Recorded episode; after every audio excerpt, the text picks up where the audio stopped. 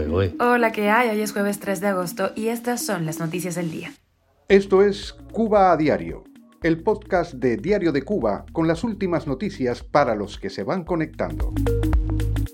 Corralito financiero en Cuba, el gobierno impone topes a los pagos en efectivo y obliga a usar sus bancos. Te contamos los detalles. Camino a los 250 pesos por dólar, el peso cubano perdió el 100% de su valor en un año. Van tres los vuelos a Cuba desde Madrid cancelados por Iberojet y ascienden a 400 los afectados. La Embajada de Estados Unidos en Cuba suspende sus servicios consulares por un fallo eléctrico. Y el trovador Pedro Luis Ferrer ofrecerá un concierto único en La Habana. Esto es Cuba Diario, el podcast noticioso de Diario de Cuba. El estatal Banco Central de Cuba anunció que a partir de hoy 3 de agosto los pagos de salarios e intercambios financieros serán a través de transacciones electrónicas y no de efectivo. Esto cuando la suma exceda los 5 mil pesos cubanos. Según el banco, esta medida busca la bancarización de las transacciones de cobros y pagos entre todos los actores de la economía y con la población, así como la reducción del uso de efectivo, cuya escasez es motivo de quejas frecuentes de los cubanos. Los funcionarios explican que en lo adelante todos los comercios que brinden bienes y servicios, sean estatales o no, tienen que tener medios de pagos electrónicos, como por ejemplo los cuestionados en Sony Transfer Móvil, así como contratados los servicios de las pasarelas de pago o POS, se llama. Esto no significa que no pueda usarse el efectivo para hacer pagos menores. Eso sí lo aclararon. Tecnológicamente, Cuba no está preparada para esto.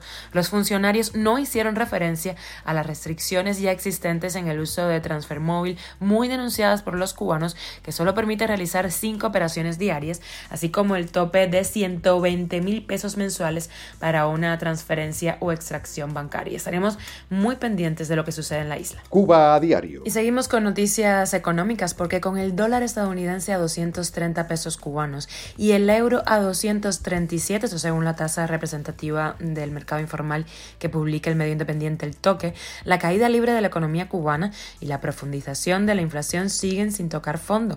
El economista Steve Hank de la Universidad Johns Hopkins tuiteó que el peso cubano se ha depreciado un 68% frente al dólar desde enero de 2022. Una maestra cubana, llamada Sonia Núñez, dijo a Reuters que se mata sacando dinero para poder comprar algunos dólares para poder conseguir detergente, un poquito de salsa de tomate. El incremento del dólar ha sido algo horrible para la sociedad cubana, así lo aclaró. La caída de la moneda cubana refleja el colapso a cámara lenta de la economía productiva de la isla, aseguró a la propia agencia Ber Hoffman, experto en América Latina del Instituto Alemán de Estudios Globales y de Área en Hamburgo. El ministro de Economía Alejandro Gil dijo a finales de julio que el crecimiento económico fue de casi un 2%, 1,8% en lo que va de año, muy por debajo del 3% planificado por las autoridades y un 8% menos que en 2019.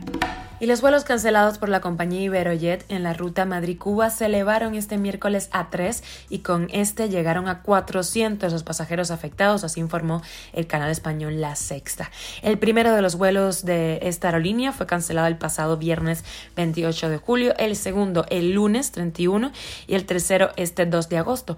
Algunos de los afectados de la tercera cancelación dijeron al canal que el motivo que les ha llegado es que había caído un rayo en el avión por la zona de Costa Rica y que un equipo técnico por seguridad tenía que revisar la aeronave. Al parecer, algunos de los pasajeros de los vuelos fueron avisados una vez habían facturado sus maletas.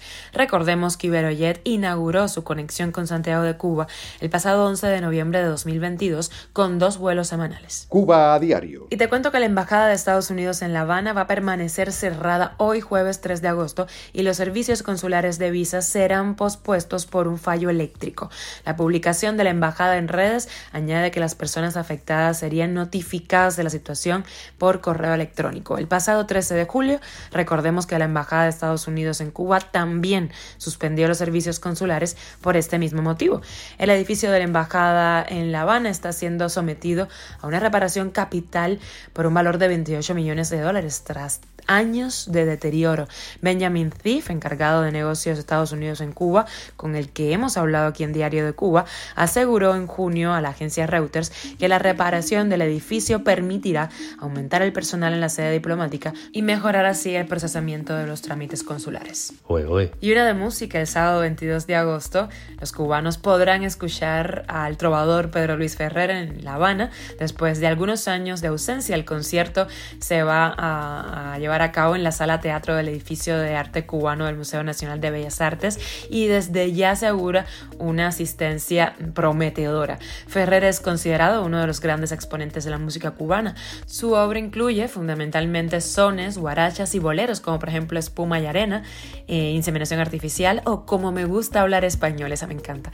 En 1969, él formó parte de un grupo de rock que se llamaba Los Dada, una experiencia que compartió con su maestro Alfredo Areas y eh, May Porcel, otro gran cantautor nacido en la isla, que fue víctima, recordemos, de la persecución del régimen de Fidel Castro. Esto es Cuba a Diario, el podcast noticioso de Diario de Cuba, dirigido por Wendy Lascano y producido por Raiza Fernández. Muchísimas gracias por informarte en Cuba a Diario. Te recuerdo que estamos contigo de lunes a viernes en Spotify, Apple Podcast, Google Podcast, en Telegram también estamos y en redes sociales. Yo soy Wendy Lascano y te mando un beso enorme. Que pases un feliz jueves.